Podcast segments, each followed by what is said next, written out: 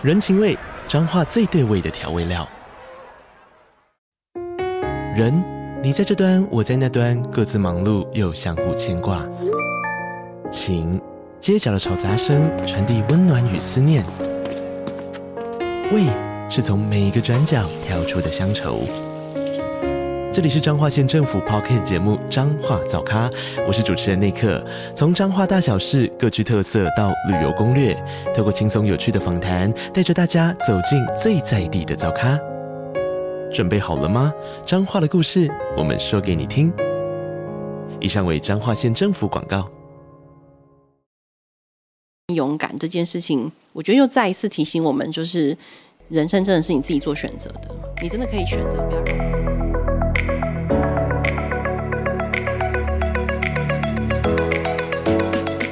大家好，我是蘑菇。嗨，大家好，我是王喵。今天这一集呢，大家看了标题就知道，我们来聊就是最近算是近期有一点像是现象级的日剧，嗯，好像也很久没有出现像这样子一个现象级日剧。虽然我们是平常是在聊韩剧啦，可是因为其实这一部我们其实都有看，然后。重点是呢，其实这一集的通告是我们的培瑜发的。Hello，大家好，我是培瑜。因为培瑜呢，一一两周前就突然跟我说：“蘑菇，我好想跟大家聊 First Love 哦。”然后，因为我跟我们要看完是看完了啦，但因为我们我们其实原本没有想要聊这一部，反正培瑜愿意聊，我们就很很乐意啊。就今天要来跟大家聊聊 First Love 初恋。大家也知道，就是我算是有追佐藤健一阵子的，所以其实那时候他接这部戏的时候，其实我大概就有在消息上看到。再加上他跟满岛光嘛，因为满岛光其实有在看日剧人都知道，其实他真的还蛮会演的。所以佐藤健加满岛光，再加一个据说也是还蛮会拍这种初恋电呃，就是这种纯爱电影的一个编导，就是韩珠百合。所以大家就一直在想说，哇，他们会激撞出什么样的一个火花？这部剧它其实刚上映的时候，我自己是马上就看了，然后王喵跟培宇好像是过一阵子才。对，我比较晚看，所以你们就没有跟到疝气那一段。对，所以我在网络上看到人讨论，我想什么？我错过了什么？对，因为那个翻译出了一点问题，他把那个椎间盘突出，然后翻译把它翻成了疝气，然后而且就是反正之后的时候，蘑菇还有跟我们聊这件事情的时候，他就很认真的说，就是他真的就帮男主角解释，因为男主角是佐藤健，然后说啊，男生得到疝气也是情有可原，对就是他不会，他没有去质疑说为什么是疝，就为什么他是疝气会腰痛？对，我只是闷闷一下说。嗯，可能导演很幽默，想说让一个帅气的男主角得了一个疝气，然后会让整个风格会有点好玩、有趣，就是从头到尾就是很接受这件事情。对，然后你是事后看到，就是大家在那边讨论说，哎、欸，其实翻错了，你才知道。对对，我才哦，原来是椎间盘突出。对，然后因为我自己看到的时候已经是椎间盘突出了，所以那时候只要稍微知道，因为因为其实我觉得这种译名就是多多少有时候你没有就是很深入的时候，或者是你。翻很快的时候，确实会出现一些错误啦。我们有稍微也是问一下，我们身边其实蛮多翻译朋友，就问一下之后发现说，呃，可能第一个是这部剧它并不是拿到日文台词去翻译，它有可能是从英文台词去翻译。然后第二个也有可能是因为它同样都是在日文都用都是用脱出，好像都用一样的。对，它在那个什么，在日文的医学的名词中，好像都叫做 Elunia。就是我可能会念错，对不起各位。嗯、对，然后总而言之，那个都是就是一样，就是念起来是很像的，而且嗯、呃，可能在日文中它会加就是。肩椎盘突出会加上那个肩椎板嘛？嗯、但是问题是，大家在讲不会讲那么长的字，大家可能在说突出突出，然后更但是如果你是日本人，你知道那个突出就会是指那个呃椎间板盘突出。哦、但是问题是因为就是呃可能翻译的人不是日本人，那他也比较那么没有那么熟悉日本文化的话，就会说哦，那可能就把它翻成说、哦、这个一一翻就是个。疝气，然后就把它翻成这样，然后后来被大家揪出来，因为我觉得日就是台湾有太多熟悉日文的人了，然后就会觉得说你这样翻怪怪的。应该很多人会跟我一样说。佐藤健得这个病好好好不帅气哦，有点烂惨，对，就有点烂惨。然后抱着那个卡比兽在那边的时候，想说，嗯，哎、欸，我觉得那一幕超可爱的，我觉得我觉得那一幕很可爱。对啊，我就只有想说他很可爱的样子，这样子。我想说，哇，三七好痛苦哦，还要抱着卡比兽。不好意思，这就是我，我个人在旁边笑翻。这就是我个人。如果当时看到是疝气，我应该是看不下去。没有关系。那 First Love 其实它之所以会得到一个现象级的关注，主要是因为它把日剧很，我觉得是日剧很精彩的那一种经典特色，它拍得很好，就是《お元気ですか》开始的那一种纯爱特色。然后在这一部，我觉得算是很久没有看到这么清新的的日剧了。培育觉得呢？ 哎，我先说，我我不是那种基本教义派，就是一定要看什么剧什么剧。嗯，然后总之就是我身边有朋友跟我说好看，然后如果三个人以上跟我说好看，我就会按下去看。然后初恋就是我所有群组都在叮叮叮叮叮，然后当然都是因为佐藤健的帅照。然后我就想说佐藤健一定要来看的啊。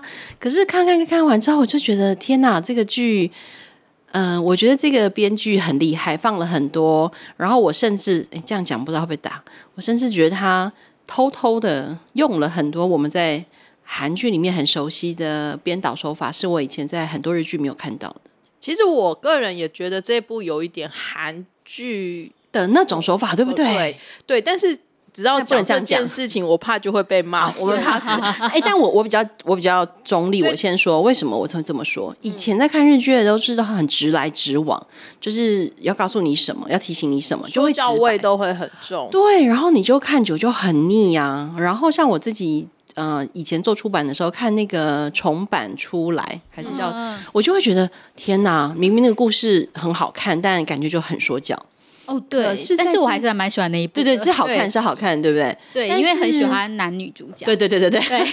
但是在那个 First Love 里头，我就觉得哇，完全没有那种说教感。对，他就纯纯爱剧还要说教吗？就是 他就只是把 他们，我觉得好痛苦哦。如果你纯爱剧还跟我说教，我真的会翻白眼哎。哎，有可能啊。例如说，哎，我们现在开始乱聊。例如说，妈妈那一趴啊，其实妈妈在里面很节制哎。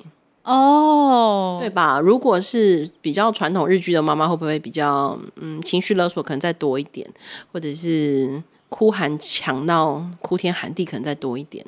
但我觉得这个编导处理妈妈这个题目，其实处理的很内敛，很内敛呢。我要说就是呃，那个培宇可能会很震惊的讲这部剧，然后我们我们就会在那边说，我自己就会在那边乱说，我想说啊。天呐！我看到的时候就啊，天呐！小泉今日子，你已经就是当还当阿妈了。对对对对，我也有想说，天呐！小泉今日子哎，你知道，就是小泉今日子，就是你知道很崇高的神哎，对啊，崇高的地位啊。然后我想说，哇，就是他，其实他演的很不错，因为他那个演技一直都很好。然后那时候我就觉得啊，天呐，就是现在已经就是这样子了，就是哎，所以他现在是几岁啊？如果用年纪来看，应该是保养的很好吧？五六五十集了吧？我觉得这样还是算很厉害了。对啊，但是我觉得他有演出就是呃妈妈的感觉，有有有有，然后只是那种很落差的感觉没有，只是在我的心目中，就是我好几年前看他的时候，我觉得他还是非常的就是亮眼。然后他可能在这一部为了他的那个形象，就是就比较比较呃辣，对对对对对对，所以就是我就会想啊，有落差没有啦？只这只是一个老韩剧呃不老日剧人在里面闷闷 说啊，那金金毛贝安内啊，哦真的、哦、是不是有点像我小时候看那个木村拓哉，然后到我现在长大看嗯。他怎么变这样？类似类似这种那种感觉，完了会不会我们会被打死？好，我们回来回来回来。我还是很喜欢小泉今日子的各位。对，这部剧其实刚开始让大家会先记忆很深刻的是，因为他他用宇多田光的《First Love》，我好喜欢这首歌，当做主题曲。那确实确实我们都曾经是日剧迷啦，所以其实《First Love》那时候是。我记得我在看这部剧的时候，他那个《First Love》音乐一出来的时候，就真的觉得哇，就是很经典、很经典的感觉，有点在看。有点在看《请回答一九九七》，你知道吗？就是、我觉得他也是，你知道他们有一个东西，就是刚刚培瑜笔记中有提到他所谓的普鲁斯特效应嘛？对，普鲁斯特效应。我觉得费斯特其实对所有的呃会看这部剧的观众也是一种普鲁特斯效应。你答对了，我觉得这编剧很厉害，他在里面让我们看见那个女主角叫做野口野樱，对吗？嗯、对，他用普鲁特普鲁斯特效应让他回忆复了记忆，然后记起了她的前男友。可是我觉得他也对。我们观众用了大量的普鲁斯特效应，哎，所以大家就从音乐啊，然后大家很努力，我看网络上很多人会去找彩蛋啊，然后看颜色啊，然后大家一直在问什么叫做日本版的拿坡里意大利面啊？我觉得哇，编剧就是双重使用这件事情，甚至好像这部剧上架之后的一两周之后，Spotify 的第一名歌曲就是《First Love》啊，对，然后就田光还表示很惊讶，哎，对我自己也很惊讶，你知道吗？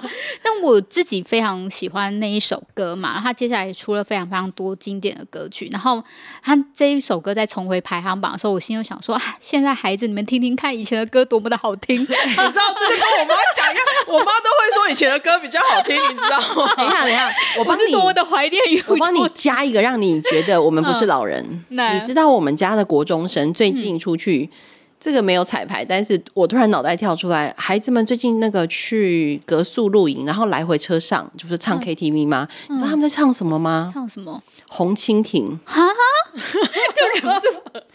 我的小孩现在八年级，国八，所以是几岁？十三、十四岁。哦，是红蜻蜓呢？红蜻蜓也是我很小的时候的歌，是不是？是我们小学的歌哎，啊、我记得小学小虎队还有那个巡回的货柜车的时候，的然后我就说为什么会有人唱红蜻蜓？他就说就。歌比较好唱，跟我妈讲的一样。小孩就说：“妈以前的歌比较好听。”我说：“那我还可以知道一下你们在车上还唱什么吗？你再你猜猜看。”青苹果乐园，就他们就开始唱五月天啊，五月天可以理解，可是他们是唱五月天刚出道的时候，大掐啦，啊、然后什么，他对温柔那一首，对对温柔，就是很早期、很早期、很纯爱体质的五月天。然后想说，天呐，这个是我大学时代跟我小学，所以怎么了？再次证明，嗯，老歌比较好听。对，我们现在就陷入一种回忆里面。这部剧其实它的故事是由青少年的男女主角跟成年男女主角刚开始用一种交叉的手法，就是互相的在，就是同时在叙述他们现在的故事，也同时在叙述他们过去的故事。这部剧它的而已，就是他的青少年的人跟。呃，成年的人其实是两组不一样的人，就是我相信这是大家的心声呐，也是我的心声，就是其实有点差异太大了。对，我觉得女主角差太多了，嗯，男主角好像还好还好，疑似有一些 moment 好像，可是女主角整个逗 Q 呢。那你知道那 对好真实哦，而且你知道那个呃少女是那个八木莉可子饰演的嘛？我先说她很美，我没有说她不好。对对，然后大家都说她比较像林濑瑶。啊，对，很多人都说，就是他应该是去演林濑瑶的小时候，而不是有有有有的小时候。因为八木美美感觉就是很有拍宝矿力水得的那一种，哦，对啊，就是宝矿力水的女孩，对对，她是宝矿力水的女孩，没错。请问大家，我们可以留言问大家，那谁适合演那个满岛光的年轻女孩时期吗？太难了，我在对日本演员，因为我也不熟日本的，对对，但总是不可以那么高。有关系，因为我觉得我后来其实就有点，就是反正就把它当两段故事看呐、啊。然后其实因为其实都演的很好，所以就是分开看。我在看剧情的过程中，其实感受更深的，其实他那个拍摄的背地点超美哦，真的。我们北海道讲一讲都要去北海道了，儿们都很想说北海道机票买起来这样子。对，嗯，等一下，所以他真的在北海道拍的吗？大部分都在他在就是呃北海道跟关东，然后有札幌、小樽、王走北见、女满别，就是有很多城市，所以玩好玩满就对了。对，就是你就直接在东北，然后然后不要走。大家印象最深应该就是那个圆环 哦，对啊，那个圆环真的很漂亮，就是觉得还蛮有趣的。他觉得说他的人生圆环就像人生，然后他会。就是会在这圆环中，你会遇到很多形形色色不一样的人嘛，然后你会在不同的走道什么的，而且他会说，就是当他还说什么，他就俯瞰那个圆环的时候，会有那个车流进去，然后就好像一个行星的轨道，因为其实行星也算是他们很重要的一个，就是呃，就是一个 key 吧，对，然后还有一些就是他说很像旋转的 C 播放的 CD。然后，所以他就会剧中会有那个圆环，然后渐渐变成 CD 的画面。现在孩子，你们还知道 CD 是什么吗？我知道，报告老师，我知道。对，对，我的意思说，就是他会有那种很怀旧，然后你才会出现的那种氛氛围，卡带啊这种东西。整个故事其实就是男女主角年轻的时候，反正就是他们高中的时候有就是一些碰撞之后，反正就是两个人在一起了。然后呢，到一个好像大一的时候吧。对，大一的时候，大家一样都会有误会，对，会大家想象的，因为他们远距离恋爱。对对对对对，原来干嘛笑成这样啊？然后呢，情侣会遇到问题不就是远距离吗？因为考上不一样的大学、啊。因为刚开始的时候就是发现，啊、呃，这个剧本有点有趣的是说，长大以后的他们两个人呢，就是长大的男女主角其实是有有碰面的。可是发现女生已经完全忘了男生了。对啊，那时候我有点就是，而且我想说发生什么事情？没错，就是那时候为什么你忘了他？对，没错，没错。为什么失去记忆的梗会在日剧出现？因为很好用啊。因为我是后来才知道说，就是然后我想说发生了什么事情，然后后来发觉哦，原来是失去记忆了，这样，嗯、然后就有那种揪心啊，男生不敢跟女生就是呃见面，或者是就是因为他其实那个男生一直在找那个女生，因为后来发现。嗯就是女生可能是计程车司机的时候，他就不断的无线电、无线电电讲机那边调频道，对啊，然后就一直找，可是真正遇到的时候却不敢相认，然后用声音去认。我心里想说你好强哦，可是我还蛮喜欢的，就是说这个并木晴道，就是男主角他后来反正就是很多错综，反正很多缘分会开始重新连接起来，然后他在洗衣店。找到女主角，我超喜欢那一段的，嗯、那一段佐田健演的很可爱。我要讲，我要说的是，那你跟佐藤健果然是佐藤健的粉丝，因为他最喜欢的也是那一幕。对，没错，他自己说他最喜欢就是 那一幕。哈哈哈哈对，我觉得他那一幕演超好哎、欸，所以他很是很自然，就很自然啊。然后就看着这个女生在那边就是睡觉，因为女主角其实有时候也蛮怎么讲。出神经嘛，就是既然可以，我觉得她很天然，就是你会很喜欢这个女生。对，这女生很对，啊、对，还蛮可爱的。嗯、然后就在那边睡觉，然后男主角佐藤健就在旁边，就是有点护着她，然后又看着她的喜欢这种把守护的模样。是的，那部戏真的好纯爱哦。对，可是因为其实女主角，女主角她在失去记忆之后呢，她就也是。我有踏上人生的另外一个旅程的感觉。对，可是其实这一段我个人会有一点觉得好快哦。可是会不会有点像是那一种出刚出生的小鸡看到一个可以医护的人，他就把他当妈妈嘛？因为我会觉得他跟他的前夫就是就很快就在一起，然后甚至生了小孩。我不知道，我我个人会觉得他到底是什么样的心态。对，这一 part 我有想过哎、欸。然后妈妈也很，妈妈因为妈妈是助手，就是推推进一切的人。对，因为妈妈可能觉得她的前夫是医生吧，然后又有那种想要女儿嫁更好，就是这可以理解。可是女生为什么会这么快的？虽然失去了记忆了，但她也好快就是跟这个男生结了婚。这这一点我会还蛮好奇，培瑜是怎么看的？自己觉得他有埋一个伏笔，哎，就是他不是有个高中同学去找他们，然后聊一聊，嗯、然后他们还一起野餐在那个家门口。对对。可是那个女生后来要走的时候，跟他说：“欢迎你随时来找我聊一聊。”女主角就做了一件事情，就是她就去翻柜子，翻出他们的照片，然后她就代表说：“对我真的认识这个人。”嗯。可是编剧的一个交代是，她的脸就不开心，然后就把门关起来了，然后意思就是说，她好像就要，我是不是看太细了？不会不会啊，不会。好像意思就是说，我在那个点，我就要跟我过去这个我找不回的记忆道别。所以他后面推进的很快，我自己一直在那一 part，我其实很过不去，是因为我觉得他一定在逃避某些事情，他不想回去想，所以导致于他故事往往前走，然后远方看到那个男生的是，他刚好就忘了那两年的故事。对，所以我觉得忘不忘早不忘后，就那两年。就是大家一定会觉得，我都不知道你是真心还是吐槽。你是真心？你是真心吗？可是我觉得，也因为他的忘记这件事情，让我会去想，那才有这套剧本啊。对，就是他到底在那两年遭遇了什么事情？其实我自己有一直在想。可是，可是我只是会觉得说，就是他那个时候这样才十八、十九岁，嗯，算嗯，就刚上大一、大二嘛，所以十八、十九岁，其实他对于这样的冲击，他是不知道怎么处理的。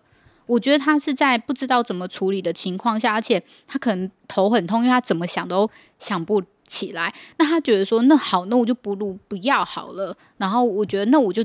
呃，努力的往前进好了，这是一种可能啊。其实大家可以往回头看，他其实有好几幕在演他到东京念书之后，他住在那个很憋屈的宿舍，嗯、然后有很奇怪的室友，嗯、然后他在大学里面的生活其实看起来也没有这么如他所愿这么顺遂。虽然他当选了大学小姐啦，嗯、然后好像大家也都很喜欢他，可是你可以看到他的表情，只有在那个男生打电话来的时候，他才有充满了喜悦。他其实在学校里面的很多状态，我觉得都对他来说。如果你回到他的生命背景，就是单亲家庭，然后乡下地方，然后他去，你觉得他还在适应不良中吗？对，对我真的觉得有那个适应上的问题。嗯、所以如果是我啊，我也想要选择忘记那两年，就是大一那一年跟可能高三。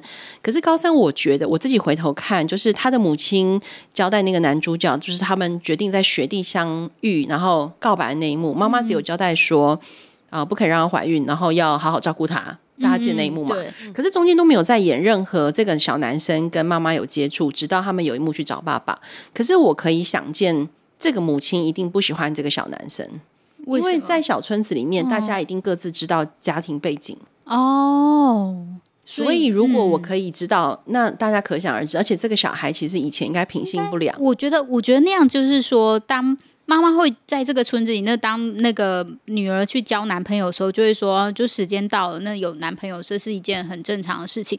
但是，一旦有比较好一点的目标出现的时候，她就会立刻说：“我觉得我的女儿应该选比较好的人。”没错，就是长工这时候用一下可以，嗯、但终究要嫁给王员外之类的概念。啊、所以我自己觉得那两年她要忘记，其实我觉得是，如果读者觉得很好，就是观众如果觉得很好奇，就是说为什么偏偏是两年？我自己觉得可以从这些。没有那么明白说出来的故事里层去想一想，也许在那那一年他高高三谈恋爱的时候，你可想而知他升学压力应该很大。嗯，然后那个男生决定去当军人，啊，而且因为。女主角的家庭背景是，她其实有一个同父异母的妹妹，然后是念很好的学校还是怎么样，所以她也有背负妈妈希望她成的压力，嗯，的压力吧。对，所以我我觉得，如果是我啊，忘记那两年，好像真的还蛮刚好的。哦，我觉得把这些脉络脉络都放进去看，大家就会甘愿一点，说不是烂梗。可是我自己有生命力的梗。对，然后我自己是觉得说，因为他一开始我记得前一集的时候，他好像就开始。讲台词，他就说：“呃，每一个瞬间都是独一无二的人生拼图，但是就是如果弄丢了重要的一片，那个怎么办？”然后我一直在想说，因为那时候一开始是没有说他其实中间有失忆过，然后我就想说，那你。为什么会讲这个台词？然后后来等到那个失忆的梗爆出来的时候，我就想说：哦，原来他说的那个人生的拼图，原来是指这一块啊！就是我就会觉得说，哦，整个是连接起来。就是我觉得编呃导演他在，就是他同时也是编剧啊，他在这个相互呼应、扣相环，就是环环相扣的过程中是很厉害。就是有时候你看到后面还就是就说，哦，原来是这样子在呼应某些东西。因为我确实在看前三集、四集的时候，我会有一种。为了佐藤健撑下去的义气，但看到后面之后，就会哦，原来故事是这样子开始有转变，然后是跟前面扣在一起，才会开始觉得，嗯嗯、所以后面就会看的比较比较进入状况。我自己啦，嗯，我觉得也是这样子，就是你可能要看到后面一点点，才知道说哦，原来整件事情就是为什么他们从他们的青少年，嗯、然后到他们长大，这里面中间的过程到底是什么？哎，我想呼应你刚刚讲那个，你说每一个生命的片段都是一片一片重要的拼图，都有它当下的意义嘛？嗯、就是很多人可能都会网络上就我看很多人在讨论说，东马是他妈妈害他嫁了那个渣男，然后他妈妈不是有一幕他要走的时候问他说：“我真是不知道。”呃，我当初的决定对不对？嗯，我我觉得我我用一个当妈妈的心情来看，我当然很可以明白她的心情。可是我觉得用每一个生命当下都是很珍贵这个观点来看，其实他如果没有经历那个婚变，他如果没有经历被抛弃，然后经历他要养小孩，又不得不把小孩送出去，其实他也不会真的独立从那个家庭出去。他可能真的不敢自己去开电车赚钱，他可能一辈子都没有想到我要做的是这种工作。可是我觉得，嗯嗯，不论哪一段婚姻那，离婚，我觉得你只要生了小孩，你有那个小孩，你真的不会觉得那一段婚姻不应该走过一趟。我觉得，我觉得这是妈妈的心情吧。对，嗯、没错，没错，就是，诶，我我们当然不能代表全天下母亲发言，可是我觉得在至少在这个故事里头，嗯、这个女生她借由那个失败的婚姻，但是她跟孩子的关联，然后她又去连接起她自己跟她母亲也是单亲家庭的这件事情。嗯、我觉得我看到她跟妈妈说再见那一幕啊，我觉得对你这样才对，你就是一定要离开这里，你不离开这里你就不会长大。嗯，那也还好，他们公司把她离职嘛。我记得是他被裁员，所以他不得不离开的这件事情，我也觉得，嗯，那个现实反而是让他成长。这件事情其实还蛮好的。就是也英算是一个还蛮重要的角色，然后满岛光当然也诠释的非常好，你就可以从看他从就是哦烫着头发、烫着卷发，然后就是良家妇女，然后做 对啊，他在那个那个他在那个样品屋里面，我这一段这一段非常的怎么讲狗血，非常有那种。家庭剧的感觉，对啊，就是从发型哈，然后日日本的婆婆也好可怕哦，对啊，穿着洋装，然后穿着那种长裙洋装，然后整个很就是温柔，然后日本婆婆都是穿日式和服，然后就一脸那一种，对，就是这种说我们哪东安呢这样子，她并没有全天下的婆婆好像都一样，希望不要有婆婆听到这一趴，或者是未来变婆婆的你不要变这样，对，那一趴我也觉得很很不舒服，可是我觉得还好。那个编剧让我们看到这一幕，我们才知道说他后来离婚其实是理所当然。确实啦，我觉得很多人生的历练一定是前面有经历过非常糟的情况之后，你才会选择去改变它，总是要到谷底嘛。野口也因他就因为他没办法养养得起那个小孩，就是金钱上的压力，然后不得不把小孩。就是送给我这个时候，我都会想说，哎，不对啊！依照那个，如果是离婚协议或什么，那个钱应该要一人一半啊，怎么可以让他 就是养小孩养的那么痛苦呢？我猜是不是他们的结婚呃离婚相关协议其实没有平等。对啊，不过你可以想象，他那个恶霸的婆婆。对，应该很难让他签一个完美的离婚协议吧？就是我会，就是内心就是想说啊，这样子有点。好，所以各位女性听到这里，赶快回去想一想，离婚协议要好好就。对，就是要争取的，就是至少就是那个抚养，就是那个抚养小孩的费用啊，或者是干嘛，什么都全部要先谈好啊。但是最近的爱新觉罗汪也是啊，不是已经就谈好了，但还是，所以结论还是会反悔的啦。对啊，对，当然也有可能，因为比方说他这样子。四小孩四五岁嘛，其实依照他现那时候也可能才二四二五哎，二五二六还还很年轻。他好像是生就是失去记忆一两年后就结婚结婚嘛，还没大学毕业就结婚了。对啊，而且他后来没有回去念大学。可是你知道，你刚刚讲那一段，就是他自己决定走出来。其实也才我就是看完整个剧之后，很激动跟蘑菇说，我要跟你聊一聊，就是因为我觉得这部剧里面其实好多时刻都充满那种女性崛起嘛。对，其实看似很无奈，好好好不得不，然后或者是被环境逼着走。对对，包含他妈妈也是。可是我觉得编剧有一直在交代一件事情，只是没有用嘴巴讲出来，就是他让这里面的每一个角色都有能力做出一些主动的选择，尤其是在女主角身上。如果她没有选择一定要把小孩留在身边，她没有，而且我我觉得她有一幕超帅气的，就是她跟她老公吵完架，跟她婆婆吵完架，马上就接一幕她。说要搬回家，然后说要离婚。我觉得那一幕其实让我很感动，不只是因为他照顾到他自己的需求，其实他也照顾到母亲的尊严。嗯嗯，我觉得那一幕真的让我觉得，这个人就是这个孩，就是这个妈妈养这个小孩这一辈子到这里就值得了。可能妈妈会觉得很哀怨啦，就是我，啊、我觉得，我觉得他妈妈可能会想说，哎，那我当初这样子做是不是对的？对，可是我真的觉得她也因为做了这个举动，嗯、然后选择不让婆家来糟蹋自己的娘家这件事情，真的非常非常重要。我觉得到那一幕，我就觉得这一定会是一个好看的故事，因为这个女生决定离开那个安全的样品屋，离开那个。我觉得样品屋是不是说的很好？真的，我从来没有想到。我本来只有觉得啊、哦，看到那双拖鞋就知道是婆婆来，我也觉得哦，好烦哦。哎，不要把自己的心声讲出来。克制克制，可是我觉得那就是呃，那编呃导演的细腻的地方，他会用一些小细节去勾起你的记忆，你就会觉得说，对，曾经我也想要这样讨好别人，然后我看到这个就会想要这个，我想要去符合别人，迎合别人，但是发觉其实自己不行，就是然后会在某个重要的当别人去。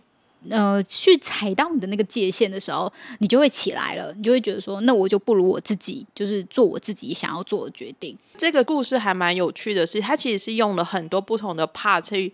去让女主角的个性很立体，包含她去当计程车司机，她怎么学开车，然后包含女主角有一个小孩嘛，她儿子，嗯、然后她儿子就是也是进入了中二期吧，是中二期，对对对，对，然后就是也会开始有自己想要做的事情，可是她又怎么怎么去跟她小孩子的互动，去教导她的孩子，然后她有后面好看的是女主角在尽量保有自己的生活的权利之外，她又去照顾了她的小孩。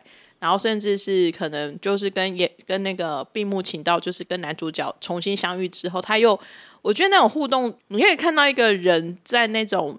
各式各样的选择跟那个挣扎之下，还蛮，我觉得有时候会会会有点带到自己的的人生的感觉，对吧？所以是不是好看？我跟你我就跟你说吧，干嘛这样？我没有说它不好看啊，是我真的觉得，而且啊，以前在日剧里面，就是他们可能遇到这种 moment，你就会很担心他嘴巴又忍不住要说教。可是我觉得这部剧真的很厉害，就是他在每一个做完选择当下。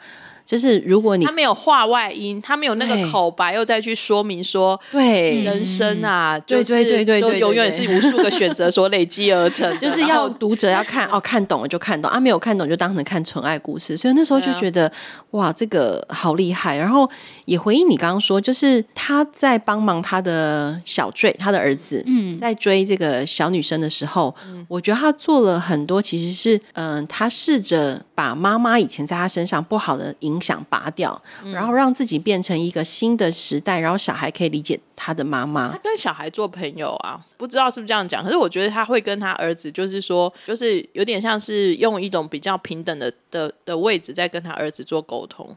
呃，是是是，没错。而且我觉得他也尊重小孩的喜爱这件事情。嗯，我觉得啦，我觉得他不会。不担心孩子的未来，可是我觉得他至少不会像他父亲那样，就说啊，你做这歌很幼稚，这个是不成熟的，你终究还是要走上。我还蛮蛮感动的是，比如说他第一次听他儿子的歌的时候，他妈说すごい，对，好厉害哦，真的。我觉得他身为一个妈妈，他还蛮活泼的。我跟你说，那个赖的对话记录就还蛮活泼，想说哇，就是真的那个很年轻。如果有人听这段是妈妈，我一定要讲，就算你觉得那歌再难听，你觉得你小孩写的东西再烂，你觉得你小 孩画的东西再来，你都要说すごい，すごい，最高，有没有？但是我要说，我觉得他的那个称赞会让人家觉得非常非常开心，因为他的他是说，天哪，这首歌真的太好听，我好希望全世界人都听到，你怎么可以只有你一个人收藏之类？然后，因为其实他一定会，而且他不是演的，他是从内心的，是的，是的，对，就是我觉得他的那一种感觉会让他的小朋友，因为他的小朋友就是在爸爸那边，爸爸那边是很沮丧的，然后会觉得 说你做这音乐干嘛？所以他其实是自己想要自己收藏，他并不是为了呃宣宣布给各位看这样子世界看。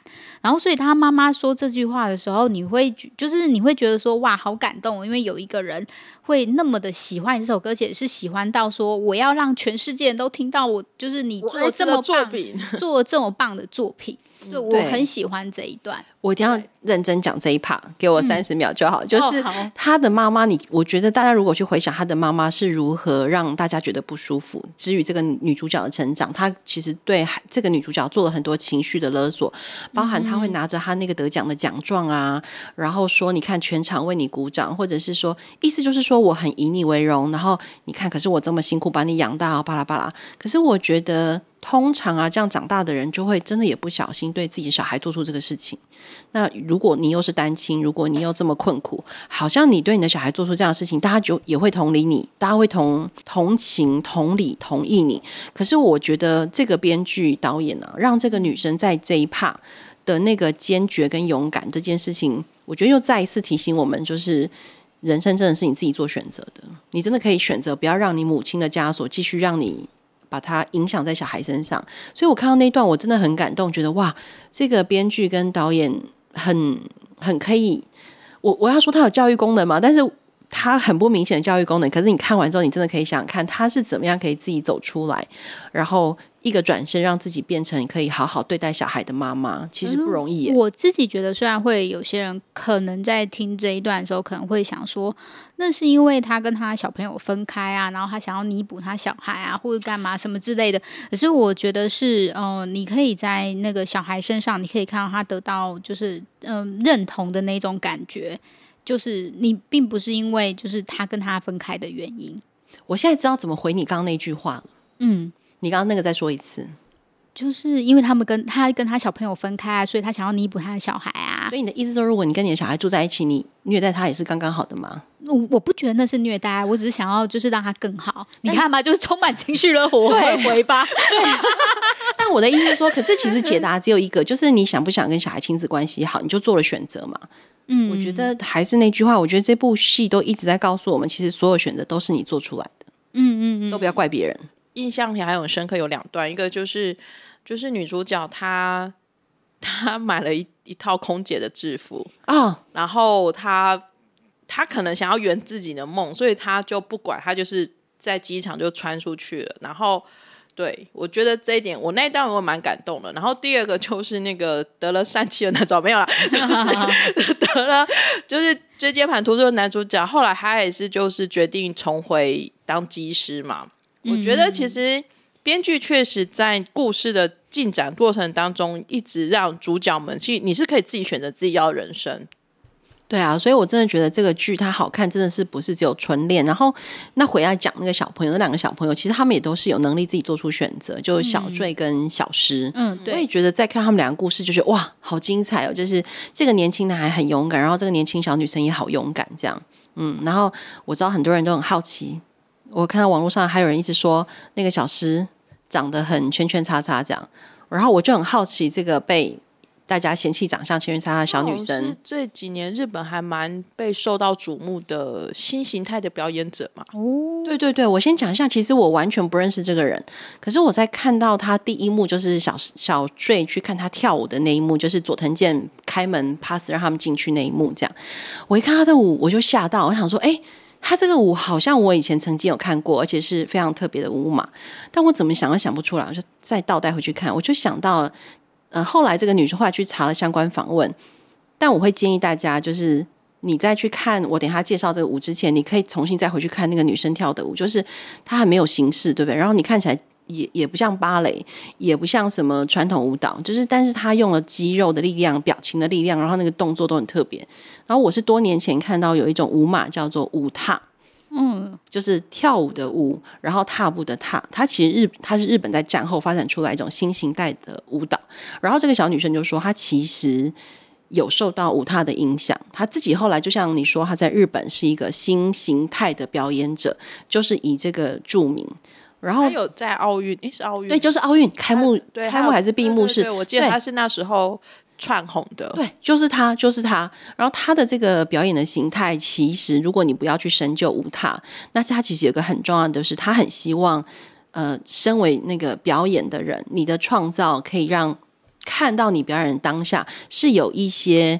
反思跟重新去思考你跟舞蹈的关系，他不是只是想要表现他自己这样。嗯、小坠不是有一段是他看着他，然后他在一边旁边作曲，嗯，然后就谱出一段很特别的曲子，他不是还拿去给好像是一个音乐老师还是什么听，然后他们就说很棒这样。然后那一段我觉得很厉害的是导演在交代一个事情，就是说原来这个男生的创作之于这个女生的创作，他们是可以相呼应的，然后让。你的你的舞蹈让我的音乐变得更好，而我的音乐让也让你的舞蹈变得更好，就是那种感情的交流是透过创作的这件事情，我觉得我看了之后其实还蛮感动。就是很多新时代的小孩都会想要创作，想要做 YouTuber 啊，嗯、做 做各式各样大家以为觉得好像很 fancy 的工作，但是本质上它其实就是一种创作，想说自己的话。对，然后他们两个的这个互动，我觉得在剧里头导演处理的非常的细腻，我那一段好好看。我自己也觉得，就是后面他们就是都有自己成长的样子。嗯，嗯对，我觉得他们，比方说他们真的就是那女生，我觉得那女生超级勇敢，她就出国了，然后做自己想做的事情。然后我觉得那时候野英也说，哎，但好像是他那个年代他做不出来的事情，在 KTV 那一段，对不对？嗯、那段对话很很感人哎，嗯、而且他们还有唱宇多田光的歌。然后他们在 KTV 那段，我也觉得。很动人的，而且是那个小女生送给他那一段话，就是，哎，是怎么说的？我要把它找出来。哦，他说：“金子总会发光，注定会被人发现，就算现在全世界都无视于你。”嗯嗯，我觉得他讲那句话，其实正是鼓励了那个野口也英往下走，然后他后来愿意去。你看他在开车的时候，还有在念英文，然后还有去做许多事情，然后。但相较于之前佐藤健要离开的时候，他觉得他自己，他形容的很有趣。他说他什么是熟很很很老的鲑鱼啊，或者是他觉得人生没有什么。在之前的时候，对对，就是他的那个很消极的态度 的生命态度。至于他后来，我觉得那一段 KTV 的对话，我觉得对他应该是一个很重要的提醒。我觉得他确实就是嗯这样子，相较之下前后就可以分为，就是他在的确他在遇到秦岛，就是他。的之后，他的那个成长跟想法都变得不一样。对，跟就是原来他在那里会觉会会埋怨自己，就是啊，我这样真的还可以再谈一段恋爱吗？就是我已经没有价值了之类的。那他最后面的转变，我觉得是可以看得出来的。对，而且那个那个熟成鲑鱼那段，我真的觉得好好笑。就后来那个来来的人就说，鲑鱼当然是要嫩的比较好吃啊。那段就很机车啊，不是？但是我要再回来讲一下小诗，就是其实在这故事里面，我看到导演有刻意安排，其实让每一个人都跟小诗有互动。嗯，我觉得这件事情让我觉得很特别，就是因为每一个人好像都可以从小诗身上得到能量。我觉得他就是充满正能量，而且就是很正面的那一种。但是他看起来其实是整个剧里面最不日本人的。然后年年纪又是最小的，然后最不典型的那种我们认识的日本女生的样子，所以我觉得导演把所有正向能量放在这个小女生身上，我觉得她很故意。我自己觉得就是她一定在想着，就是因为大家都觉得好像日本。巴拉巴拉巴拉巴拉这样子，可是我觉得他们在想象是我们还可以往年轻世代去想，而不要只守着好像我们现在已经有的老人家的这个世代的价值这样。所以我觉得，例如说那个嗯，佐藤健在里面叫什么名字？并木晴道，嗯，对，被他也被他影响，然后小追也被他影响，嗯嗯然后野口野樱也被他影响，我就觉得嗯。这个设计真是太有趣了，这样。那当然他自己本身就闪闪发光，所以我也觉得，我觉得他就是真的就是个精致啊，就是他 真的真的真的对对，很很纯 的精子，对对对对对，好，确实他的存在会蛮不像一般日本人的存在啦，就是是比较比较框架外的给人家感的感觉，对。然后我还蛮想要问一下，就是因为并木晴道其实他是跟野口英再次相会的时候，其实他是有个未婚妻的。啊，心理师，对，嗯，对，然后那个未婚妻就是他后来不太愿意放得下闭目请道，中间的那种过程的选择还蛮，就是还蛮符合我们世世间人的选择，就是会当做你不要跟我沟通，我当做什么都不知道，反正我就是要继续过我的日子。我在看的过程中，其实我会稍微有点偏向那个女生呢、啊。哎、欸，我也会，我先说实话，嗯，我也会，因为我会觉得他好像守了他这么久，然后为什么好像。来的一个晴天霹雳，初恋女初恋永远就赢吗？哪有这回事？这样 应该大部分人都跟我想的一样吧？没有，我就是我自己你怎么想？我自己嘛，我自己就会觉得说啊，她就很典型的日本女生嘛。对，然后她在准备婚礼的时候，就是她自己一手扛下，然后我心里想说。那就不要啦，就是他就没有心啊，自己试婚纱，自己看婚礼场地，然后什么事情干嘛，什么做卡片，做，做任何婚礼筹备的事情。嗯、那然后那男生好像就踩踩在那边像木头一样，我就觉得说，那就很明显的告诉你说，其实那男生并没有想要让你跟你结婚。就是如果他你女生当然都会觉得说我自己来就好或者什么的，可是我觉得那样的态度是不对的。但是他当然自己知道，我觉得他只是要一个点。就是让他知道说没有，就是他就是没有要跟你结婚这样。如果你在山上遇到北极熊，然后，但是我要说，我觉得他的选择确实像蘑菇说的是一般人，可是我觉得也因为他的角色是心理师，所以确实我觉得有人会对他多一点。然后我要讲，我觉得就是、哦、呃，这是比较批评的地方，就是我没有办法忍受，就是他们老是跟医生谈恋爱。我是说，他跟那个心理师谈恋爱，跟就是嗯、呃，他跟。他的前夫谈恋爱都是医生的，我一直说这样子不符合医学道伦理道德，就是一般人并不会做这件事情，就是这样阿内美塞，就是哎，对我也很想讲这个，可是可是佐藤健那一 part 他有说，他说哎，我的治疗结束了哈，嗯、所以我现在可以约你吃饭。但是问题是在他们两个在那边那个的时候，我就想说哦，这样不对哦，就是哦这样子不符合那些心理智商的程序或什么，就是你知道我内心就是忍不住说这样写会误导别人，大家都以为就是你就是可以跟。就是你的那个，就是心理智商师，或者是跟你的医生谈恋爱，啊，那些唔丢哎哦，我知道，所以这个这个我们今天 podcast 要加警语，那个那个 没有，就是就是自己就是么么这样子，对。但是确实是他跟他心理师谈恋爱那一 part，真的是还有啦，对他女主角也是跟对也也是跟医生谈恋爱，对呀、啊，这样安那东西唔汤哎哦，没塞哦，各位 听众。但是我觉得回过来看，就是这个心理师他自己那个内心的脆弱，我觉得他他反而就。为我们示范了一种正常人会做的事情，就是都把它盖起来，可是我觉得他试婚纱那段超好笑的，就试完以后，然后那个没什么表情，他就一过来就立刻边跟那个就是试婚纱的那个说：“哎、欸，赶快把最好的拿出来。”对，你看他的表情了吗？就是 其实他在别人的面前，跟他在就是他希望他在他男未婚夫面前的那个形象是不一样的，他没有展现出他真实的自己。可是这就是很正常，一般人对，对我说是正常人，对，所以对，但是就是在那样子的情况下，你会觉得就是嗯，应该怎么？就是你会觉得很真实，你又觉得很好笑，但你也知道说他在这做他错误的决定，因为你应该要知道说，如果你在一个你爱的面前，或者是嗯，你没有办法展现出真实自己的话，你就要一辈子演戏下去。哎，就是对，我觉得他应该有心理准备了。如果回到那个日本文化底下，所以我觉得佐藤健离开其实真的是救了他。我知道可能有人会觉得他就是病木情到这样太残忍了，然后他这样照顾他，然后他都他就算知道了，他也。可是我觉得他并没不能因为义气，然后就跟那个女生结婚啊。我认同，对吧？但是我觉得这里面呢、啊，那个女生反而在这里没有展现出勇气这件事情，就对啦，是很一般人，没错。可是就是不要自己一直自欺欺人啊，自己一直把布盖上去，盖上去，盖上去，其实久了之后是还是会出事的吧。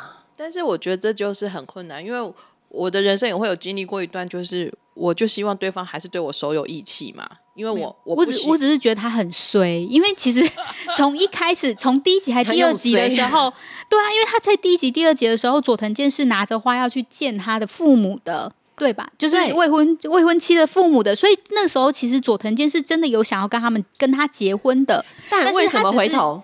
初恋魔咒，对，只是初因为那个遇到了他的初恋情人，然后所以就那不就觉得人家就衰吗？就是如果他没有遇到初恋的话，那他其实会一起，对对对，会一起的。所以怎样初恋必定大胜？对，所以没有没有没有没有大胜。我只是说就是他衰，就是没有办法。但是你必须认清楚说，有时候人就是很衰，就是没有走到那个运道。那你或许会，你可能脱离他以后，你会做到祝他们幸福，就会有其他的人生啊。就是你并没有要死守这个男人，就是那男人也没有好到你要死守。对，这是我自己的观点。哎，我很认同这句话，就是这个男人真的也不见得好到适合你到要死守他。对，但你在那个当下放弃，嗯、但你这样想，你说他那一幕，他就看到了他，那就让我想到那个心理师叫有川很美，嗯、他最后一幕那个并木情道离开他的时候，编导是故意，导演是故意用一个镜头先拍到鸟笼，然后透过鸟笼拍到他的脸，然后他跪在地上哭，嗯、所以他的脸就等于像也是被关在笼子里。的那个画面，我觉得好有寓意哦。就是如果你自己不愿意走出来，你就真的一辈子就是只能关在那里这样。嗯，所以我还是希望他可以就是飞，就是飞出去。所以我们的标题“初恋冒号” 没有男人是必须死守的。可以，我可以。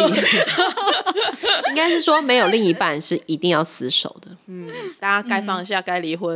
当然，最后当然最后回到初恋。觉得这个聊到最后怎么这么的不正向？很疗愈啊！没有没有，我觉得愿意去面对，而且就是，而且我觉得在日本那个典型的婚姻关系当中，而且所有人都知道吧？其实就算到了现在，日本的女生走入婚姻之后，其实他们自我跟工作都没了，后来就变逐婚啊。对对对对对，这是到老了。嗯、对，所以我觉得日本女生在婚后没有像台湾女生有这么多的自由，包含像以前某个市长还说，台湾女生出门都没有化妆，不像她去日本、韩国看到日台嗯都化的什么。我我是不化妆，对我也是啊。我就想说，我那时候听到想说，哇，就是果然这个对女性的刻板印象，在日个日本跟韩国这件事情，他们真的相对是压力大的，相对于台湾女生。所以我也觉得，市长穿着高腰裤吗？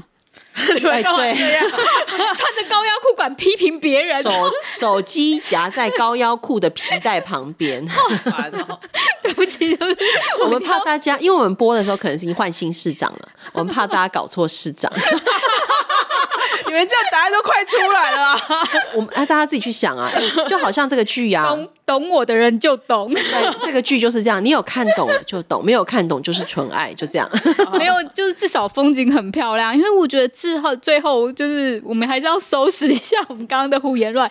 我觉得至少他们在最后决定去找彼此的，就是他决定，就是女生愿意去找那个男生，然后在那个场景下，我觉得很美，就是非常漂亮。我要讲，就是那个女主角野口也英，她不是当然剧中里面设定是冰岛嘛，他不是在路上在要去走到那个机场，然后不是冰天雪地嘛，哦我突然莫名就对着我我自己就对着一幕喊 “Ogenki desu ka”，我觉得那个画面就很 “Ogenki desu ka” 我看到那里的时候，我的脑袋就冒出 “Olenki desu ka”。不好意思，我们真的都被 “Ogenki desu ka” 去那个，我们是那个世代长大的，就那个那个世代那个岩井俊我们欢。迎就是所有认识 Ogenki desu ka 的 网友们跟听众们跟我们相认。我相信大家一定在最后一集那些 那些一定会喊出这句话。真的，而且我好喜欢这哎，我知道那个，我有朋友还问我说，哎，最后一集那个女生到底在干嘛？瞎走胡走，走这么久也没有冻死，就只是为了找那个男的吗？我希望大家应该。有看懂吧？他其实是在讲说，这个女生总算愿意自己走出去，因为她不是很想去这些地方，嗯、而且这些地方其实都是她爸爸以前寄礼物给她，她有在地图上标注标注下来的地方。那她有机会再去到那些地方，她一定要自己走去看看，然后她自己体验过那个冷冷啊、冻啊，然后自己一个人走。我觉得那个过程真的很勇敢诶。其实你回过来想，她一路。走到最后一集第九集，嗯、第九集对，嗯，他把那个勇敢的那个成分表现的都已经这么明白了，就是他不是迷路。我有朋友问我说他是迷路吗？并没有，我是没有想太多，我只是会觉得，呃，我的我我应该是说，我就是看到那一段最后他的过程当中，我觉得他其实就是在走自己，呃，已经期待要走的路了。对对，然后当然只是他最后的终点就非常的电视剧嘛，就是非常的 drama，就是走到终点就是男主角。会遇到男主角嘛？而且耽误人家开飞机呢，还误点。但我想，就是呃，外国人不会那么 care。而且那个小机场 机长还要自己运行李，这是怎么回事？我们我们就很认真，整个都好古典，好可爱。然后看完以后，就会去跟蘑菇说：“哦，记得带我去冰岛玩哦。”哎，我也跟某人讲了一样的话。跳出来，因为其实大家知道，就是后来是因为佐藤健他在自己的那个跟粉丝的对话才知道说，哎，其实后面其实不是在冰岛拍的。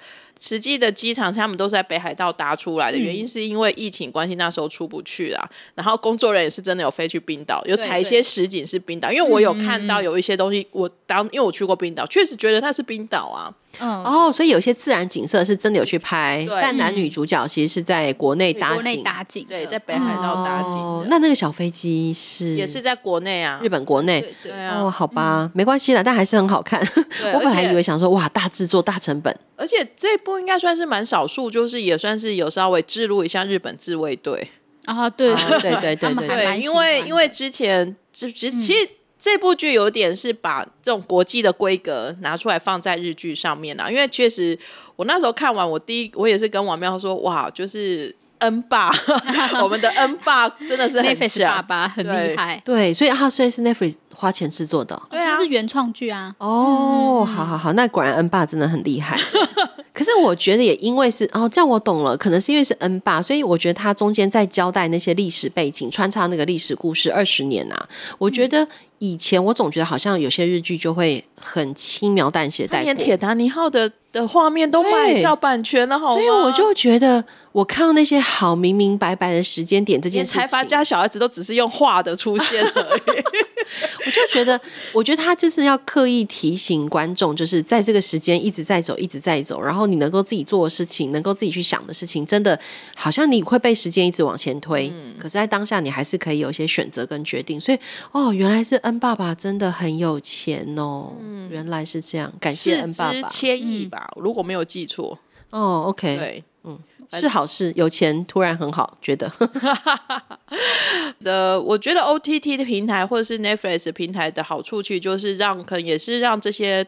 电视剧的从业者有一个更更好的发挥的空间呢，就像台剧或韩剧是一样因为他们确实，如果呃习惯看日剧的人，就长期看日剧的人，可能就就有都有人说，哎，其实如果你是在他们就是民放电视台的话，你其实是看不到这样子的规格的，然后或者是花那么长的时间去拍摄等等一些东西，可能都会不被通过的。所以就是确实因为是 Netflix 的关系，可以让大家看到，而且我觉得能见度也大提高啦。甚至其实确实在日本也蔚为风潮啊，什么 First Love 咖啡啊，然后有有有拿日本坡里意大利面，拿破里意大利面等等的，拿破里意大利面真的不是不是意大利面，不是意大利发明的意大利面，它真的是日式道地的意大利面。对对对，哎，我要讲说到这个意大利面，那个时候他让那个男生喜欢吃意大利面这件事情啊，我整个看完之后也觉得。我觉得他们真的很用心诶，因为如果在日式食物里面，你要选一个代表日本，应该很容易吧？就是外国人可能一看也知道，冻嘎子，对，拉面，对不对？可是我觉得他让他吃的是日式洋食，就是他既不日式又不西式，他其实是被日本人调和过的洋食，这件事情就是非常不典型。其实也像这个小男生。嗯，很不典型的病目情道，他的工作，然后他的职业，然后他对于爱情，然后他对他自己，然后他回过头，而且他在里面一直说：“我其实一直压抑我的感情，我其实一直压抑我的感情。”但是他在做出来的事情上，又不会让人家感觉到他其实在压抑他的感情。大家可能觉得他看起来很很冲啊，很开放啊，去做很多大家觉得很危险的事情，这样。所以我觉得他在那个冲出去跟内心压抑的中间那个调和就。宛如那一碗拿破里意大利面，我就觉得哦，我一定要找时间，对不对？很想吃，对不对？就而且，可是要煮出日本那种特殊的味道，就番茄罐头多一点酱，然后培根啊多一点，是这样吗？是这样吗？我记得拿破里意大利面不就是？然后，可是如果是意式的食谱，我朋友教我的是要用很多的洋葱，然后牛肉、猪肉还有火腿。好啦，你就汤底汤底不一样，先生就直接机票就买去北海道吃一个拿破里意大利面就好了嘛，想这么多干嘛？但我会迷路。你放心啦，我相信你现在飞去札幌，一定随便一家店都有在卖这 啊，要选好吃的才行。你很烦哎、欸，但总之就是，我觉得光是在设计他喜欢的食物，因为其实这里面他们说喜你喜欢什么食物是一种告白嘛。可是我们、哦、我们没有看见那女生喜欢什么哎、欸，我们只有看见那男生喜欢什么，因为那个女生有、嗯、他有讲女生喜欢。可是我觉得女生也喜欢拿破里意大利面，要不然她干嘛排队去吃？这件事情我也很想跟你聊，就是他在潜意识选择这件事情，嗯、所以我觉得，因为有人就说，为什么他后面听的那个歌，他就想起来了？他其实不是丢稿突然想起来，是我觉得前面的很多铺陈，让他的那个东西一直在他潜意识，然后在他大脑长期记忆里面，所以他就记得这件事情。所以那个心理师说，他那个是普鲁斯特效应是真的，就是大家不要以为他乱讲，那个是真的。后来有很多科学家去研究，就是味觉会帮忙。把很多长期记的东西留下来，只是你可能太久没有用。会啊，会啊，就好像我现在有时候回台南，就会去吃我小时候的味道。哦、台南 对，然后然后有时候我妈就会说：“你为什么要去吃？”我说：“不知道，就是会想起小时候的事情，就会去吃。因为小时候可能是爸爸妈妈买给我吃的。因为其实时间差不多，我觉得最后要讲一下是，我觉得。因为刚刚培宇在讲，就是那个女主角她听的那个歌的时候，想起来哦，那一道满岛光真的演的太好了，真的，全就是看了，就是从头到尾这样看完，真的有被打动到，然后很完全进入戏里面，真的是满岛光。我觉得他那一段确实真的是播出来，然后你就整个鸡皮疙瘩起来，我想说原来他是这样子回忆起来的，你真的会一直听着那一首歌，然后直到就是他们放那个工作人员表，然后都把它看完。哎，你知道后面有彩蛋吗？有啊，有啊，有啊！要看完哦，有看，因为我知道很多人到工作人员就把它切掉。没有，就是你会沉浸在那里面。对，我觉得那个沉浸的感觉，就是导演也希望我们把工作人员没有看完。对，对啊，我觉得那个是很厉害的地方。对，他那一幕真的好动人哦。嗯，然后看那个 CD 转盘，我家也有哎，自己自己演 First Love 可以拿来放一下。对。啊，反正一部好的电视剧，就是一定是它的故事是扣到某一个我们人生的某一个部分，然后也有扣到现在社会上需要的，或者是需要再关注的议题啦。纯爱的东西本来就是日剧的强项，那只是这一部我觉得它有打造的更精致、更格局更大，然后讨论的事情也多，然后在短短的九集之内，其实它讲了三代的故事，然后每一个人的。的人生历练，或是人生的过程的各种挣扎啊、选择啊，我觉得都在这九集里面，就是还蛮完整的呈现的。那如果你有看了这部戏，你也很喜欢的话，也欢迎你可以到我们 Instagram 上面跟我们留言分享。那如果你还没有看的呢，我觉得是真的还蛮值得，可以花一个时间好好看啊。如果你过年的时候或者是什么时候，你可以花一点时间好好享受一下。好看哦，真的好好看！我看了两遍，我看了两遍。哇哇，嗯，好哦，那我们今天就先聊到这里喽，谢谢大家，大家拜拜。拜拜。